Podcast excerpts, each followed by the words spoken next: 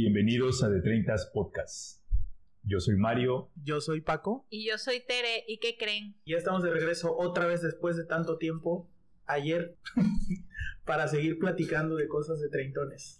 Ya Mario no necesita presentación porque ya saben que es el, el tercer miembro de este podcast. Entonces, Mario, ¿qué onda? ¿Qué haces aquí? ¿Qué haces aquí ahora? Pues aquí resguardándome de la lluvia porque tenemos un fin de semana muy lluvioso aquí en el puerto de Veracruz. Y gracias a que está lluvioso, ¿a poco no te dan ganas de ponerte a ver la tele, Sí. una peli, palomitas, no? Recordar eh, aquellas películas que nos han gustado desde, desde que éramos niños, en especial las películas de musicales o que tengan que, que ver con los musicales. Oye, y es que un tipo de película que nos forjó fue precisamente los musicales, ¿no? Pues digo esto porque hay muchas personas que no lo soportan. Y que nos van a pasar este episodio. Nos vemos en el siguiente episodio.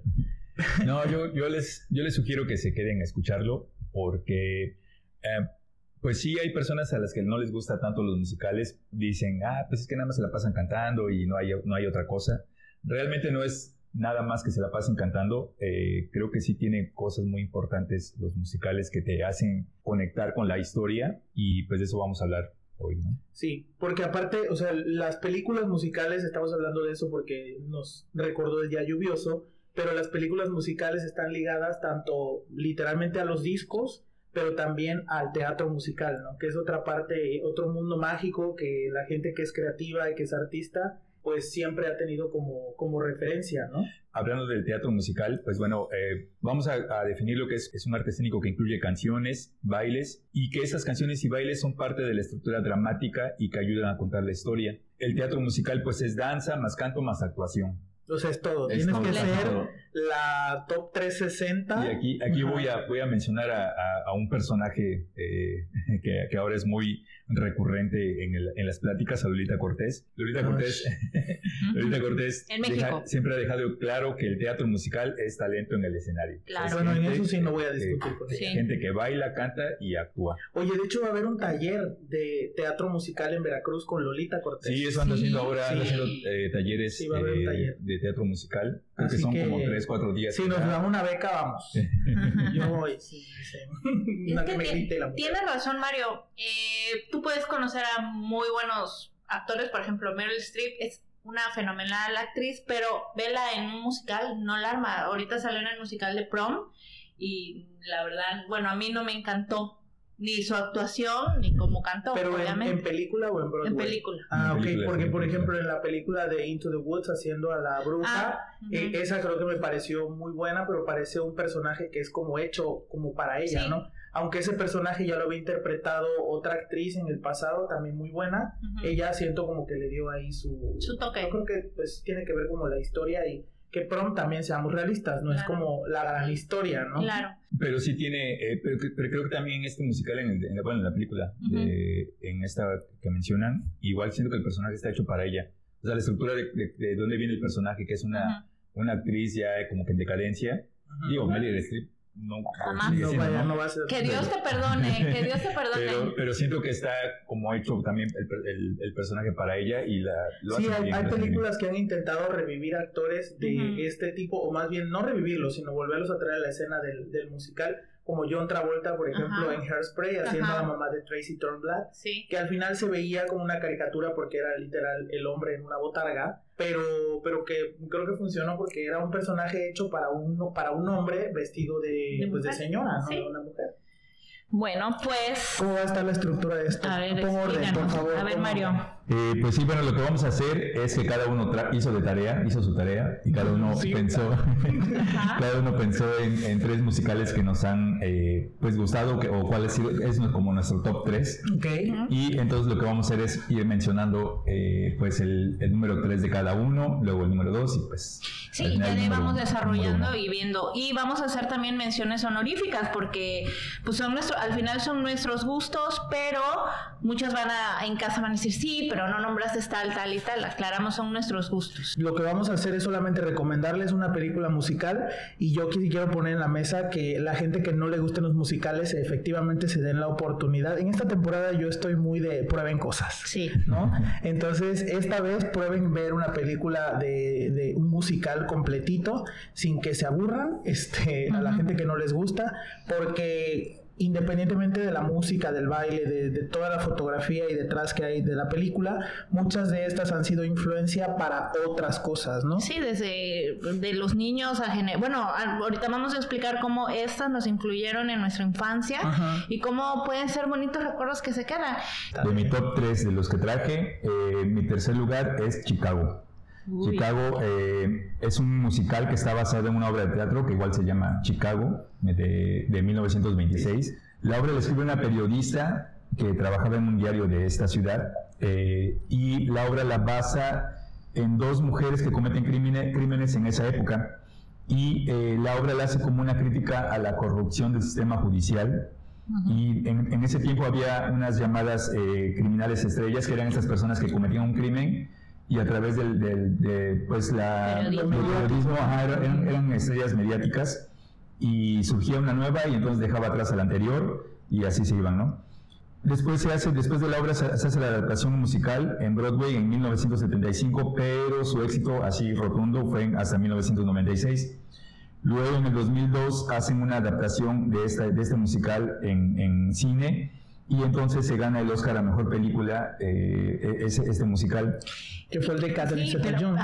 Exactamente, ahí lo, lo, protagoniza Catherine Zeta-Jones. Ganó el Oscar y también René, ¿no? No, ella, ella, no. pero Catherine Zeta-Jones sí gana el, Oscar como Mejor Actriz de Reparto. De hecho, se llevó seis, seis Oscars la, la película. Y eh, pues fue muy, fue muy aclamada la película y en la película hacen, una, hacen un cameo de, de la primer Bill McKelly, que es la, la, otra protagonista de la, de la, película, cuando Roxy entra a la cárcel. Si, si ya la conocen, si ya la, conocen la, historia, Roxy la meten a la cárcel y entonces hacen un cameo de, una, de la primer Bill McKelly en el musical, que es ah, una, una, señora que está ahí sentada fumando. Eh, el musical me, me gusta mucho porque hace una crítica al espectáculo contemporáneo y a esos famosos como que surgen por cuestiones diferentes al talento. Creo que una, una, Roxy Hart, una Roxy Hart podría ser Yolette, no porque la pueda interpretar en, el en, teatro, sino porque es una persona famosa que se ha mantenido en la fama por cuestiones diferentes al talento.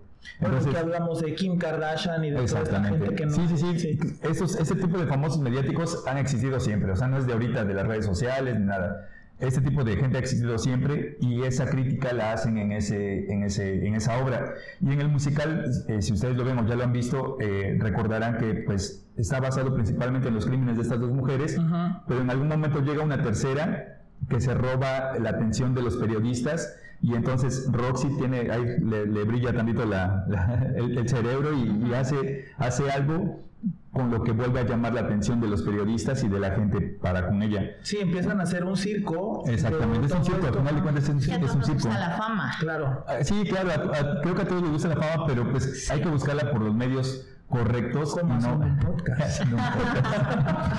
Y entonces es esa crítica. Este, a mí me gusta muchísimo el, el musical precisamente por eso, por esas críticas que hacen y por la música. Y por la música. La música y los personajes tienen cosas muy, muy padres. Eh, mi personaje favorito de la obra se llama Mama Morton, que es la, como la celadora de la, de la cárcel. En la película la, interpreta Queen Latifah.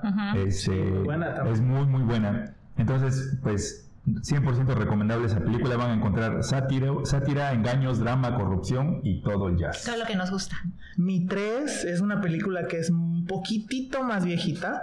De hecho, es una película que es de los 60, eh, se llama Oliver, y esta retrata, es un poquito como como la historia, ya saben, del niño huérfano que, que pues vive en las calles y que entonces tiene que aprender a robar para, ¿sabes?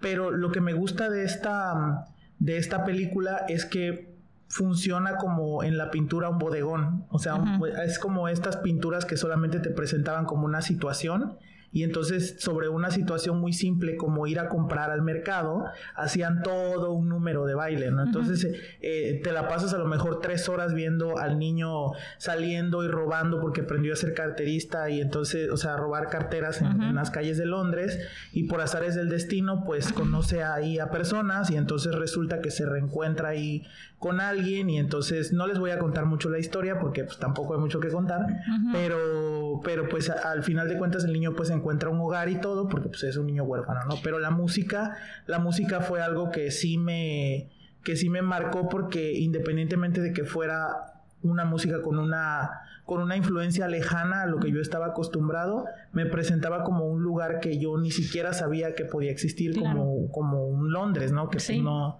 no estamos familiarizados con eso y mucho menos con un Londres de 1700 o 1800, que es cuando la película está, está desarrollada, ¿no?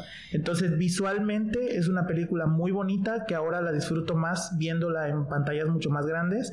Obviamente no la fui a ver al cine, pero me imagino que en una pantallota de ese tamaño disfrutas mucho más las coreografías y todo esto porque justo justo ves como el, despliegue de talento en, en, gran pantalla en widescreen como dicen no este, un poquito de esa época, las películas como Hello Dolly utilizaban mucho este recurso de hacer una gran toma, una, una, una toma amplia, donde estaba como todo el cast bailando y cada quien haciendo como su actividad del día a día, como la señora que vende las flores, pero el tipo que vende el tomate, y cada quien en su papel, pero haciendo como una flash mob. Ajá, como, como, la entrada de la Bella y la Bestia. Exacto, esa, esa parte de la Bella y la Bestia es... Sí. o sea, yo esa la puedo ver, ¿sabes? las veces que sea sí, sí. Pues fíjate que esa historia de Oliver en sí nos gusta mucho. La hemos visto en Ana de las Tejas Verdes, la hemos visto en Grandes Esperanzas de, Charles Dickens. Si no han leído ese libro, leanlo y en las Tres Marías también. sí, o sea, esa historia de, los de los huérfanos desamparados y eh, gusta mucho. Sí. Y, y pues qué bueno sí, véanla, véanla, porque aparte es una, esa, sí es una película difícil de conseguir. Yo la conseguí en Amazon en, en pues en DVD, pero ni siquiera está traducida. O sea, es, es, es una película bastante. Digo, si alguien la tiene, me la puede regalar en mi cumpleaños. Porque no, la mía no tiene subtítulos en español, ah, pero está muy padre. Bueno. ¿Y la tuya cuál es? Bueno, yo les voy a hacer como, como mi número tres y haciendo mención, entre paréntesis y comillas, que soy mamá y que ahorita, eh, de mano de mi hija, estoy viendo, pues ya hay nuevos musicales. Eh, musicales que los hacen, no sé si los quieran llamar plásticos, que o los quieran vender como producto solo para los niños, pero las mamás que me escuchan Traytona se van a identificar porque al final te yo tengo la playlist de estos musicales y para dejar a mi hija a la escuela la voy poniendo y nos gusta. Es obviamente High School Musical 1, 2 y 3, que no la veo por, o sea, que la trama es a Kefron y, es por lo que la veo, pero me gusta eh, la música y también este Descendientes. Igual, Descendientes 1, 2 y 3.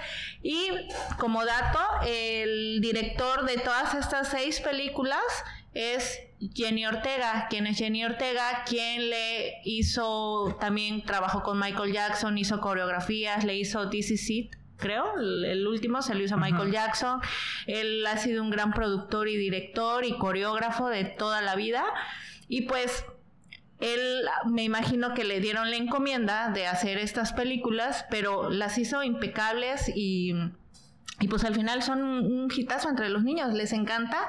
Y todos estos, eh, estos musicales pues hablan desde la amistad, también me gusta el tema porque hablan de la amistad, que no importa tu... rompen mucho el esquema de, de las clases, no sociales, pero sí que de los nerds, que de los eh, deportistas que de los populares, que todos, ajá, los estereotipos. De, eh, promueve la integración en las escuelas, ¿no? Sí, y que no dejes atrás los estereotipos, también el de, el de descendientes, al final los protagonistas son malos o sea, ¿cuándo habías visto tú una... descendientes son hijos de villanos de películas, ¿no? Entonces, ¿cuándo habías visto tú películas como ahorita que es maléfica y todas esas que ahora glorifican a los malos? No por ser malos, sino porque como en Cruella y todas esas hay hay un factor que los hizo ser así, que fue la no empatía con las personas. Y mi hija ahorita se identifica con todo esto, con todos estos, este, pues sí, nuevos, para nosotros nuevos, eh, ¿cómo se dice? Conceptos que pues ahora me hace con ella vivirlos, ¿no? Y, y la música está, está muy padre, estará muy popera y Creo muy... que Descendientes nunca lo High, High School Musical sí, porque... Por la trama. We all this live, Sí, ¿no? Together, sí. Together. Sí, esas sí las he visto, pero Ajá. No, de Descendientes está muy bonita. Bueno, a mí me gusta. La veré, la pondré en mi lista porque pues estas que hemos mencionado pues ya las he visto, pero siempre está...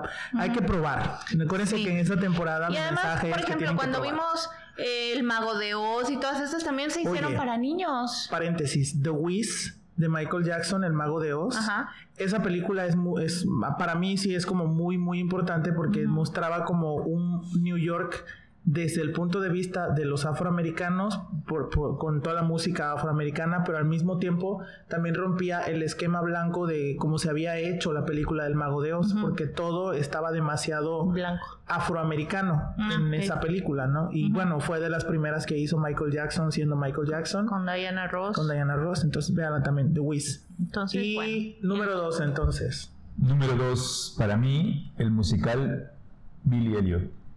Ese musical está basado en una película del 2000, eh, también la película basada en una obra de, teatro. Eh, la historia se ubica en 1984 en un pueblo inglés que bueno, a lo mejor difícilmente conocemos nuestra, historia, pero, pero es importante porque se ubica en esa, en esa época, se ubica durante una huelga de mineros de la industria del carbón en contra de Margaret Thatcher. Si quieren conocer algo sobre Margaret Thatcher, les recomiendo la cuarta temporada de, De Crown. Crown, sí. Vean, ahí hablamos mucho sobre, todo sobre qué pasó. conectado. Yo, yo te iba a decir de Crown. Sí, ahí es- habla mucho sobre, sobre por qué esas huelgas y, y qué situación estaban pasando, pues principalmente de las, las clases bajas ¿no? en, ese, en ese momento.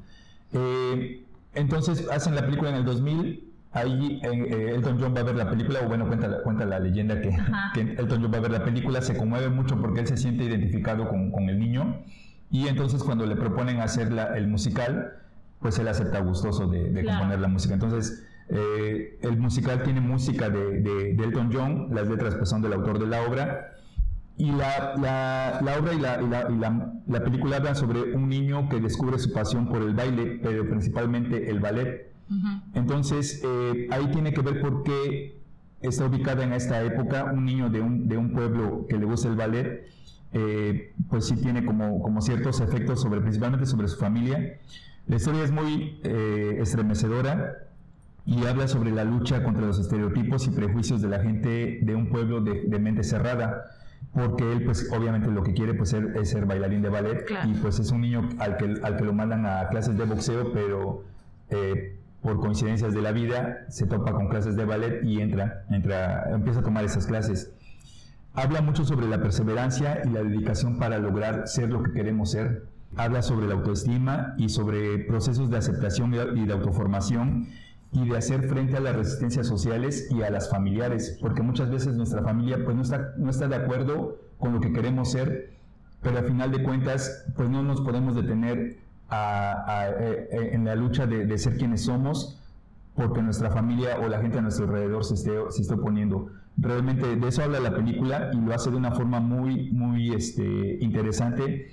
Y, y en el musical, la música de, de- de Elton John está hecha para conmoverte, para transportarte a la época. Eh, hay canciones que parecen himnos, o sea, parecen himnos realmente como de, de- de un país, eh, por, por la forma en cómo están escritas y cómo están, cómo están llevadas. Y eh, el musical tiene mucho, mucho eh, muchos temas respecto a la producción, porque el niño que es Billy Elliot y, y que lleva el ritmo de toda la obra de, de teatro, todo el musical, eh, pues es un niño como que, que ronda entre los 12, entre los 10, 12 años. Entonces, pues la pubertad hace de las suyas y entonces hay, eh, los niños, los protagonistas, empiezan a cambiar de voz, entonces pues ya no dan el, el- el- las, las para las canciones, ¿no? Entonces cuando, cuando producen la obra, eh, se crea una academia de niños Billy Elliot para estar constantemente cambiando a los niños conforme lo vaya requiriendo el- el- la obra. la obra. Este, en 11 años se han, han protagonizado la obra 42 niños, digo hablando de, de Broadway y de, y de de, Inglaterra, que son como los dos principales países donde, donde, hay, musicales. donde hay musicales. Y este, pues tenemos a, un niño Billy Elliot muy famoso que es Tom Holland, que, él, que él, salió de ahí, este, pues es un, ha sido, Tom Holland pues es un actor, bailarín y cantante, entonces... Y Spider-Man también. Y, es Spider-Man también, entonces lo tiene todo. Entonces, es muy conmovedora la historia, el, el, musical es muy, muy bueno. Yo le recomendaría que, vean primero la película y luego vean el musical. Eh, tiene canciones muy, muy eh, padres, con, con, letras muy, muy chidas, muy conmovedoras. Y el musical es de esos musicales que termina y te sientes como, como, que, como, como si hubieras llorado con el alma llena y feliz. Es que es justo esas películas que están hechas para empoderar, siento, y también para dar como una cara a justo lo que tú decías, ¿no? A veces cuando eres, cuando eres niño, este, pues quieres hacer ciertas cosas que por, por la familia donde vives, por el lugar donde vives, tal vez, y aquí estoy hablando de mí, no de Billy Elliot, porque tal vez eh, quieres hacer ciertas cosas o desarrollar ciertas, ciertas habilidades y pues no te dejan porque pues cómo va a ser si tú eres niño, ¿no? Tienes que jugar fútbol, ¿no? Entonces el hecho de, de ponerle como una América. Ajá. Y, y no necesariamente porque te vayas a dedicar el resto de tu vida a una actividad, sino porque es una actividad que tú quieres hacer, a lo mejor pintar, a lo mejor bailar, a lo mejor actuar, no sé, lo que sea, algún, algún dote artístico que tú sientes que que te llama la atención y quieres hacerlo no porque te vayas a dedicar a eso, pero si quieres probar. Fíjate que aquí en Veracruz, este, recientemente se montó una obra que fue solamente de danza de una academia de baile que se llama Danzar el Estudio. Les mandamos un saludo a Danzar el Estudio. Eh, y bueno, tuvimos la oportunidad de ir a, la obra. Dos este, veces. Sí, en varias ocasiones y algo que yo comentaba era que me daba mucho gusto que a pesar de ser una escuela de puras niñas, porque la mayoría, el 90% de las alumnas son niñas, había por ahí en el escenario perdidos, como cuatro niños, que se ve que estaban disfrutando el escenario.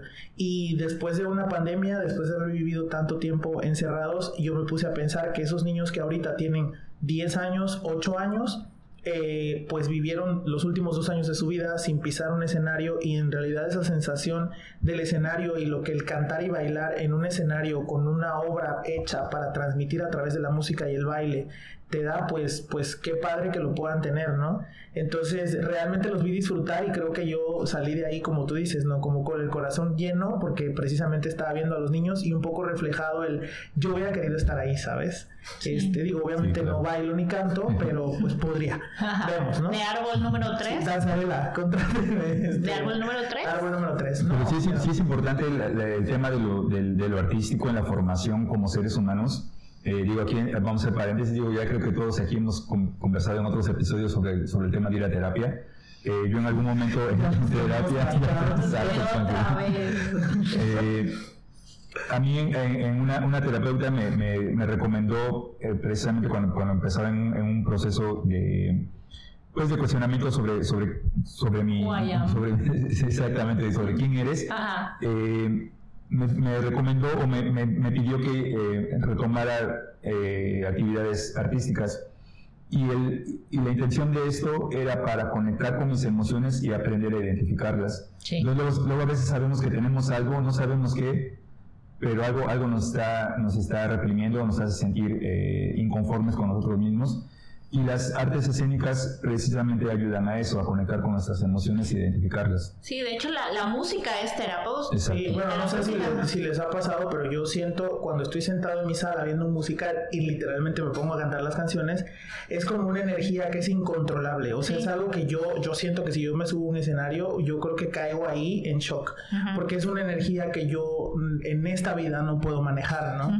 Tal vez en la vida anterior fui Tom Holland y entonces sí lo pude controlar vemos, ¿no? Pero en esta vida siento que como es tanta la energía que se maneja que yo no la puedo entender. Entonces, este, pues sí, qué bueno que pues que fuiste terapia. y, precisamente por lo que estás comentando es por lo que los, la música de los musicales es va más allá de la música popular o la música que, escuchamos. Porque si de por sí conectamos con alguna, con alguna canción de algún artista que, que nos gusta, la música de los musicales está hecha para precisamente eso, para, para conectar con el, con, el, con el público y que se vea reflejado en lo que están contando a través de, de, la, de la, música. Así es. Muy bien, entonces ¿en cuál vamos? En el 2. número 2. Mi número 2 es una película que ha sido un referente para pues no solamente para el mundo del cine porque se convirtió en una película de culto, sino también para, para comunidades que pues en estas épocas no eran como pues expuestas, ¿no? Es una película que retrata de forma satírica eh, el cine como de, de, ciencia ficción y el cine de horror y el cine también musical en la época o en la década de los, de los 70. Es una película del 75 y se llama The Rocky Horror Picture Show. Y lo interesante de esta película, además de que su actor principal es el famoso actor que conocimos por su, por su participación en eso. En Mi Pobre Angelito 2. El que era el botones. Exacto. El Tim, concierge. Tim Curry. Tim Curry, que es este actor que ya se volvió como pues clásico gracias a estas, a estas interpretaciones.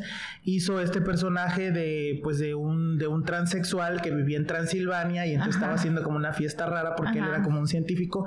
No les voy a decir el argumento de la película para que la vean, porque aparte es una película muy bizarra. En México creo que fue una película muy importante porque de ahí salió la influencia y mejor dicho las partituras y las letras para canciones como El baile del sapo y muchas de las que hizo Timbiriche. Sí, son muy buenas. De ahí salieron el baile del, esa canción del baile del sapo salió de esa película y este bueno del musical. Este y pues bueno como como un referente para eso para para para darte cuenta que como una cosa puede hacer influencia así como en cascada en, tantas este, es muy buena película y véanla porque... De hecho, hablando de Timbiriche, no sé si sepan que Muriendo Lento de Timbiriche es un cover de ABBA.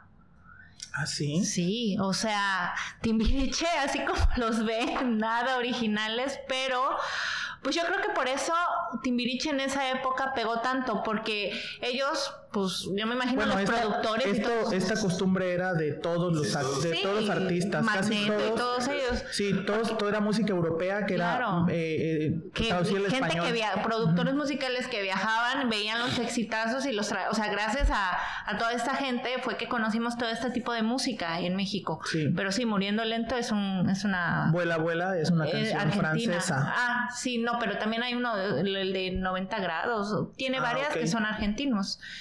Pero bueno, entonces. Entonces tú dos. Mi número dos eh, es Gris o Vaselina. Porque, pues, obviamente es de los musicales pues más exitosos y más conocidos a nivel mundial.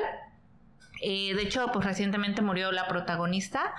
Y es una película que se ha llevado, bueno, se llevó al cine y de ahí se llevó a los musicales.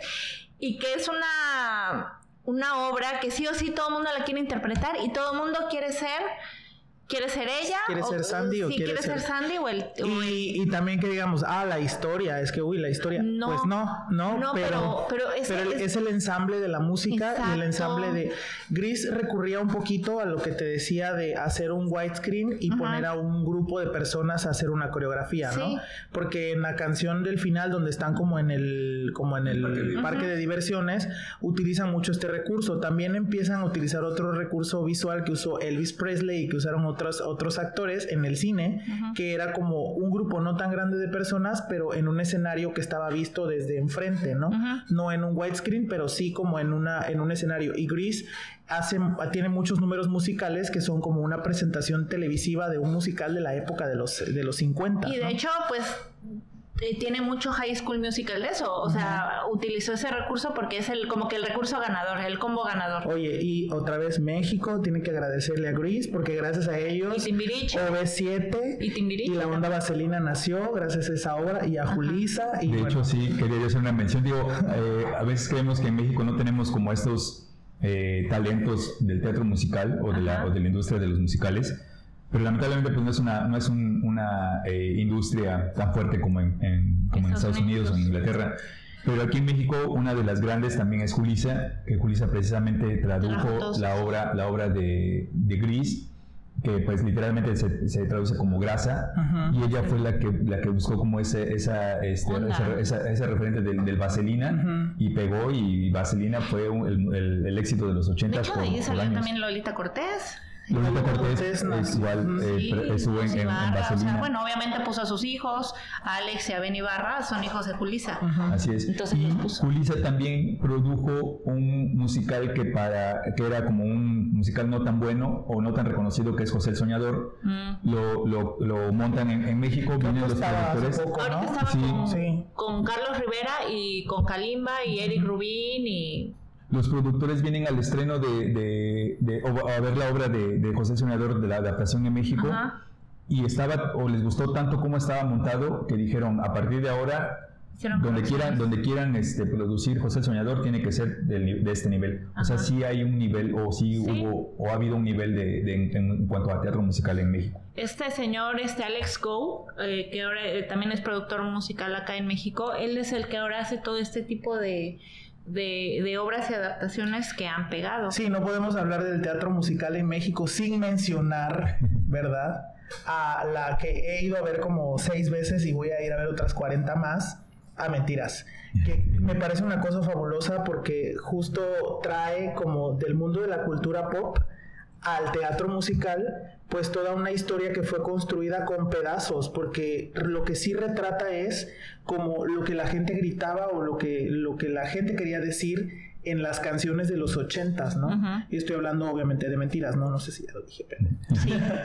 Musical Este- que, que es un, un, géne- un subgénero de los, del musi- de los musicales el- los musicales de, eh, de karaoke Claro. que son precisamente estos musicales que se arman a partir de canciones que ya existen o que ya han sido exitosas Ajá. y que se utilizan para contar una historia. Como mamá mía. Oye, lo mía. chistoso es que si tú juntas, o sea, la, la premisa de todas las canciones era, maldito hombre, me engañaste, pero te quiero, pero no te vayas, pero pégame, pero no me dejes, ¿no? O sea, toda la, todas las Sí, canciones... porque cero amor propio, Ajá. cero terapia. Ajá, sí, sí, Ajá. sí. Entonces, bueno, pero es una obra fabulosa, vayan a ver, la acaban de rehacer. Oren Drag. Ajá. Bueno, hicieron la versión de- con drag queens que también como hacen hacen canto en vivo, este, la verdad es que además de que están bien dragueados, este, pues también cantan muy chido, ¿no? Entonces vayan a verla. Bueno, ahora Y número uno, ¿no? número uno, tan tran. Número uno, mi musical favorito Ever. de toda la vida es Jesucristo Superestrella. que Es el, es, el primer musical que A Jesús conocí. le encanta esto. A Jesús le gusta esto, pero no, no tanto, ¿eh? porque ahí, ahí tiene sus, sus Sí. detallitos. Eh, Jesucristo Superestrella fue el primer musical que conocí y gracias fue gracias a mi mamá porque ha- hay una versión de español de España cantada por Camilo VI Ujú. y ella pues era fan, de, fan De número uno Camilo de Camilo VI, entonces eh, Camilo VI la, la interpretó en, en- en España. Y por eso es que yo conocía las, las canciones del musical. Y ya luego eh, pues conforme voy creciendo voy investigando de dónde viene esta música que la verdad me gustaba muchísimo y entonces ya conozco que es un musical, empiezo a conocer qué son los musicales y a partir de ahí es como, como yo voy eh, pues generando este gusto por este tipo de, de películas y de, y de obras. Eh, Jesucristo Superestrella surge como un álbum conceptual en 1970, hasta después un año fue que se montó como ya como obra en Broadway y habla sobre los últimos siete días de vida de Jesús, eh, digo para los que son señoras católicas. Ajá, les- Son, es es la, la preparación para la entrada a Jerusalén, la entrada triunfal de, a Jerusalén y termina con, con la crucifixión. Eh, está creado por Andrew Lloyd Webber, un, un muy, muy famoso productor de A mí Broadway. ese señor me cae mal porque era el archivo señor- del señor Sheffield. Ese señor está mencionado. en- sí, En yo creo que- yo creo que- váyanse al episodio de La Niñera que también está con Mario. Sí. Pero bueno, ajá. Yo creo que el señor está mencionado tres veces mínimo en cada capítulo de La Niñera, Ajá. porque es el archirre contra enemigo de, de- Señor del Sheffield. señor Sheffield. Ajá. Eh, Andrew Webber pues, es productor también y creador de, de otros musicales como Evita, Cats, El Fantasma de la Ópera. Y eh, aquí lo interesante de esta, de esta versión de, de, pues a, final de cuentas es una versión de la vida de Jesús, es que está narrada desde el punto de vista de Judas. Eh, de hecho, la obra empieza y la primera canción la canta, la canta Judas. Creo que es el real protagonista de la, de la historia. Y habla de su desencanto del rumbo que ha tomado la doctrina de Jesús. Como que a él ya no le parece que vean a Jesús como, como un Mesías, como un que los va a salvar. Eh, ya no le hace muchos cuestionamientos sobre, sobre cómo lo ven los demás discípulos, cómo lo ve la gente. O sea, ahí Judas sería como un poco el libre albedrío, ¿sabes? Exactamente. Como, ah, ay, tú. Exactamente, de hecho, de hecho es lo que causa, lo que causa conmoción Ajá. y lo que causa la, la- pues el enojo de la gente, de la, de la gente conservadora de la época, porque hay manifestaciones afuera de los teatros, este, queman los discos, porque hablan de, hablan de este cuestionamiento que la Iglesia Católica no, no permite hacer. Entonces, eh, Judas hace estos cuestionamientos de, de, cómo ven a Jesús, incluso le cuestiona a Jesús, al mismo Jesús, de cómo se ve a él, si realmente se ve como un Mesías, porque le pregunta en la canción que empieza a cantar de ahorita, que es este, la, la, canción principal de la obra y que canta Judas después de que se muere, porque reaparece Judas después de que, después de que se muere o que se ahorca. Él sale, él sale cuestionando a Jesús, dice, ¿realmente eres quien dicen que eres? ¿Quién, quién eres tú? ¿Por, qué, por, qué, por, qué eres, ¿Por qué estás causando toda esta conmoción? Y hay una parte muy, muy interesante cuando justo antes de que Judas se ahorque, que Judas hace un cuestionamiento a Dios, porque le dice, me estás, me está retratando como el malo de la historia, pero soy la parte, soy la pieza clave para llevar a cabo tu plan. Claro. O sea, a mí me estás utilizando, a mí me estás utilizando para que maten a, tu hijo y sea la persona que quieres que sea, y, me están juzgando por esto. Entonces, ese cuestión, o sea, soy la mano ejecutora y voy a quedar mal para que tu plan funcione, ¿no? Y también dentro de las polémicas que, que, hay sobre esta, sobre esta, este, sobre estos cuestionamientos es sobre la insinuación del romance entre Jesús y María Magdalena. Hay una canción muy, muy, muy, muy bonita que se llama No sé cómo amarlo que, es mm, María Magdalena cantando sobre el amor que siente de Jesús, bueno, que siente eh, por Jesús, y que ella eh, se cuestiona a sí misma, dice, bueno, como conociendo la historia, o como, como la historia hizo ver a María Magdalena, que era una prostituta eh, salvada por Jesús, ella en la canción se cuestiona y dice, dice, ¿por qué si he tenido tantos hombres, por qué ahorita él me causa este, estos sentimientos? Eh, no sé si reír, no sé si llorar, no sé si ofrecerle mi amistad, no sé qué me está pasando. Y entonces ya se, hacen muchos cuestionamientos sobre lo que está sintiendo. Y como insinúan, hay un romance o un enamoramiento entre Jesús y María Magdalena, también este, estas conciencias eh, pues muy conservadoras de la, sociedad eh, norteamericana en esa época, pues hace, hace juicio sobre la obra. Y realmente es una historia muy buena tiene música muy, muy interesante eh, sobre un género que se llama ópera rock, que es eh, pues una mezcla ahí, de como su nombre lo indica, entre el operístico y el rock. Y, la y hay una canción que a mí me gusta mucho también de la obra. Yo creo que conozco todas, pero de las que más me gustan, hay una que se llama Getsemaní, mm. que es una canción que creo que es de las más difíciles de cantar para, para hombres, este, porque es, es una, una canción que empieza, ya, va, a salir mi Lolita Cortés. Este, es una canción muy difícil porque eh, tiene, eh, eh, combina muchos géneros musicales en una, en una sola canción y, y requiere de unos sobreagudos que hace el, el protagonista, como lo hacen los, los, los, los reales rockeros y no los hacen por hacer, sino, como decíamos al principio, la, la, canción, la música es parte de, contar una historia. Entonces la canción esta de Getsemaní es Jesús eh, orando en el huerto y preguntando por qué, por qué se tiene que morir, por qué, por qué él, por qué eh, le están pidiendo que muera para trascender. Entonces, los agudos que da el cantante al momento de estar eh, interpretando la canción son de dolor, son realmente sientes que está gritando y que está desesperado de lo que está a punto de vivir.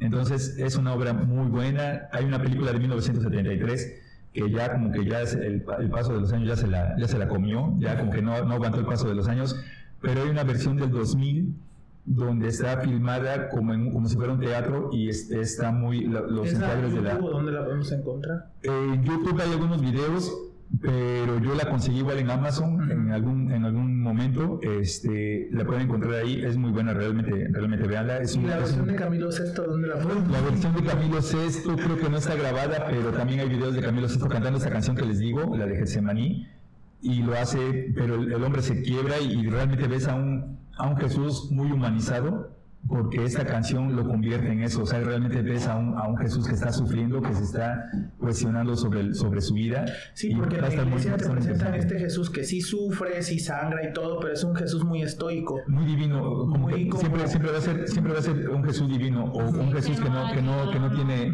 ajá, que no tiene emociones. No, sí tenía dolor, pero lo aguantaba por salvar a la humanidad. Exacto. Y aquí el Jesús que muestra, y el Jesús que muestran aquí es muy humano y nunca, nunca hay un, un punto donde haya una resurrección o cosas, cosas que, que, en, el, en, la historia o en los evangelios vemos como cosas divinas, de transformación de cosas y todo esto, todo eso lo quitan y entonces vemos a un Jesús eh, eh, realmente más humano y, y como hasta, hasta, podemos como empatizar más con, con ese personaje histórico. Sí, con, con, el personaje histórico, digo, no tanto con la divinidad, sino con la parte, la parte humana de la, del personaje de hecho, histórico. en México, igual hace unos años hizo musical y fue Igual, este señor Eric Rubin, este señor de la ley, ¿cómo se llama? El cantante de la ley.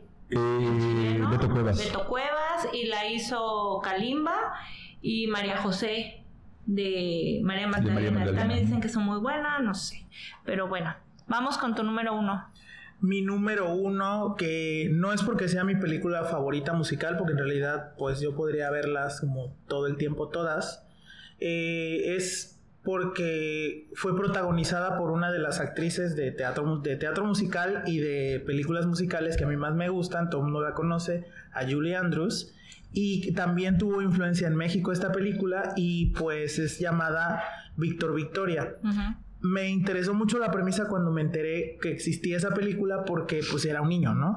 Y en esta época ver a una mujer que interpre- interpretaba a un hombre que se vestía de mujer para poder llegar a ser alguien en los escenarios, este pues era como una idea loca, ¿no? No simplemente es un personaje que aparentemente es travesti o transexual, sino también que una mujer interpretara un travesti para poder ascender en un mundo de hombres, ¿no? Entonces, este, esta película fue filmada en 1982 Ujú. Cosa que pues creo yo que estaba como salida un poco de su época porque venía todavía de los 70s. Julie Andrews todavía se ve fuerte en esa en esa época, pero pues ya se veía que ya tenía pues sus añitos y este y esta está basada en una película alemana que a su vez está basada en otra en otra en otra puesta en escena que fue una puesta en escena francesa que se llamaba Georges and Georgette. Mm, ok. Ah, ok, dice. que es lo mismo, ¿no? Sí. Y en México se, con- se llamaba como Víctor Victoria. Ajá. En México fue interpretado mucho tiempo por la famosísima Daniela Romo. Que y yo siempre este- quise su champú. O una peluca de ella. A una peluca. Ajá. Este. mm, Pero bueno, eh, esta película para mí fue como. como como una cosa rara porque la vi de niño y era una, era una historia que al principio yo no entendía, porque en algún punto de, de esta llega un tipo, se enamora de ella, pero como ella, entre comillas, es él, él entra como en un shock, así como de por qué me está gustando Ajá. un hombre que está vestido de mujer, y entonces como él no sabe que en realidad es mujer, pues se enamora de ella, empieza una relación con ella hasta que ella le dice, pues es que Sí, ¿en soy mujer. crees? Sí, soy mujer, ¿no? Entonces el otro de, ah, ok.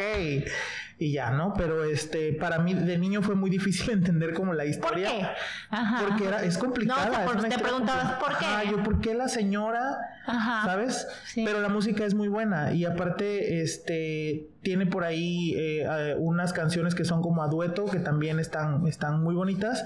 Y este, y pues nada, véanla. Esa, esa a mí me gusta mucho. Bueno.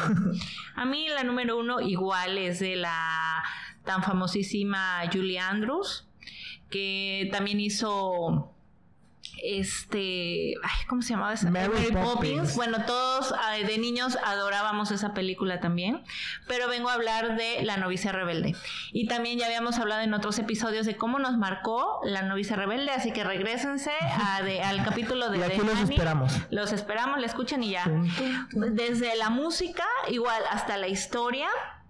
Yo les contaba que literal yo me ponía a jugar a que yo estaba en la abadía y que me iba atrás de las tumbas y yo si voy a un cementerio me encanta irme así, y, o sea, jugar, eh, me encantaba todo, toda la música, pues la trama y ya saben que nos encanta la historia de la pobre que se casó con el rico y que ya se hizo Pues la señora de la casa. la ¿no? señora de la casa. Entonces, eh, pues es una historia muy bonita. Cantada, bueno, la, la música igual muy bonita.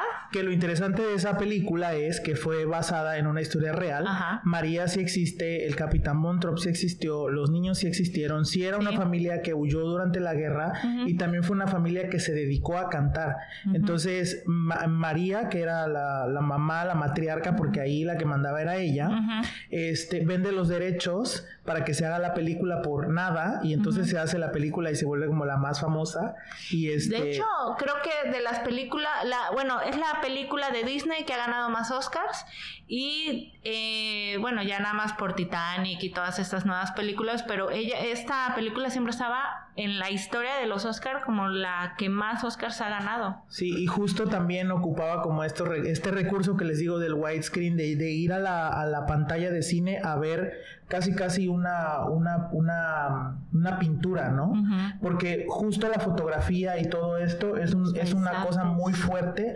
Estas tomas aéreas que, que hacían en un helicóptero antes, ¿no? Que si hubieran tenido un dron como ahora, yo no sé qué hubiera, o sea, hubiera sido una cosa espectacular. Qué bueno que no han hecho un refrito de, de, de The Sound of Music aún.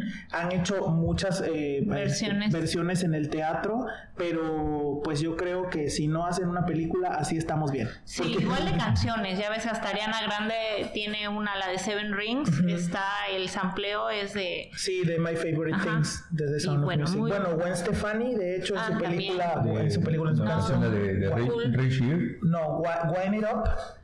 Está hecha con One Little Girl. Ajá. Ah, sí, sí, sí. ¿No? Porque Richie de igual de Gwen Stefani es la del violinista en el tejado. Ajá, la de If I Were a Rich Man. Sí. Pero no, Gwen Stefani la agarró y le puso If I Was a Rich Girl, ¿no? Ajá. Este, entonces, bueno, otro, otro ejemplo más de toda la influencia que puede haber en estas películas y que ya nada más para que sepan de dónde viene todo esto, este, pues hay que echarse un clavado y verlo. Claro, o sea, nos van a faltar un montón, van a decir por qué no nombraron este Wicked. Eh, bueno, es que Wicked estamos en espera, porque Wicked ya está como que la van a hacer película, ¿no? A lo mejor Solamente... hacemos un episodio solo de Wicked. Sí, porque pues ahí, ahí sí, mm, sí. ¿no? ¿Qué otros episodios, qué otros musicales se nos pueden Moulin Rouge. Ah, Moulin Rouge, nombre. Ren, Ren también es una, Ay, iba a hablar de Ren. Sí, esa canción, la primera canción, sí. la de One, la de... Ajá. ¿Cómo es? One...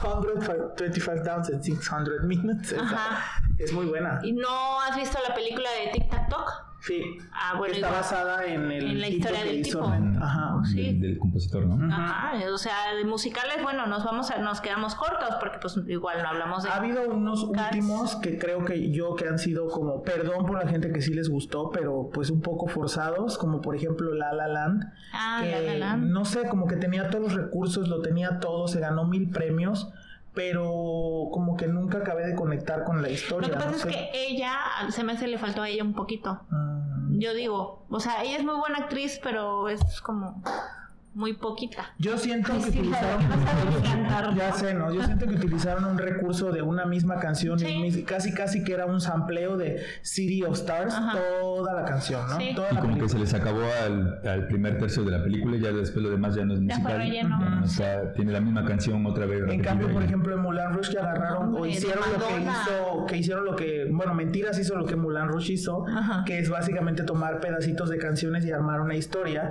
pero además la velocidad de esa película era muy, era muy ágil, o sea, no, no podías dejar de verla porque todo es rápido, no todo es, este, estás en una parte de Londres y te llevan rápido y entonces una cosa y pasa la otra y se muere no sé quién, entonces, este, muy buena. Y también tengo que mencionar porque pues estamos hablando de, de musicales en Londres, eh, una película de Johnny Depp que se llama Sweeney Todd, el barbero demoníaco de la calle Fringe, Sí. que también es muy buena y sale en Elena Bonham Carter y Que siempre, ¿sabes? o sea, son la- el mejor porque Tim Burton Ajá. este entonces vean también esa vamos a hacer una También lista vean, también vean Dream Gears con Ah, sí, Beyoncé, con Beyoncé. y Jennifer Hudson se ganó el Oscar Sí. a la mejor actriz de reparto por esa Sí. interpretación que es fantástica. Y verdad. bueno, de, de grandes estrellas, pues Bárbara.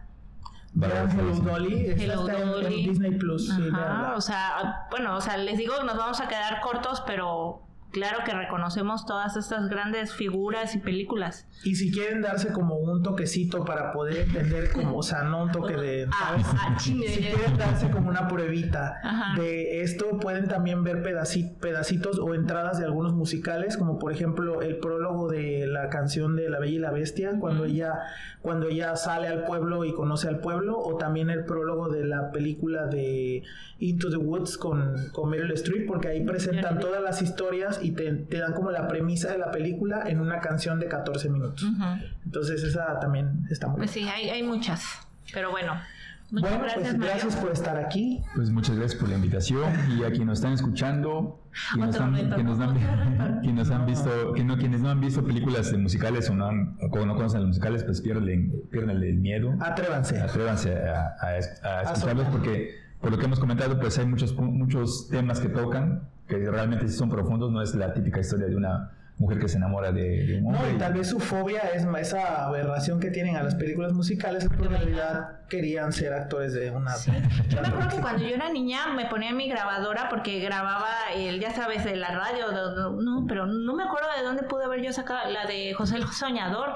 Yo de niña me dormía y no tenía ni Discman, ni, ni existían los AirPods, ni nada. Entonces yo me ponía mi grabador sota, sí, junto a mi cama y ponía las canciones, ah, en una caricatura. En una versión de caricatura y me encantó la, la película de caricatura de José el Soñador. ¿Y cómo la ponía?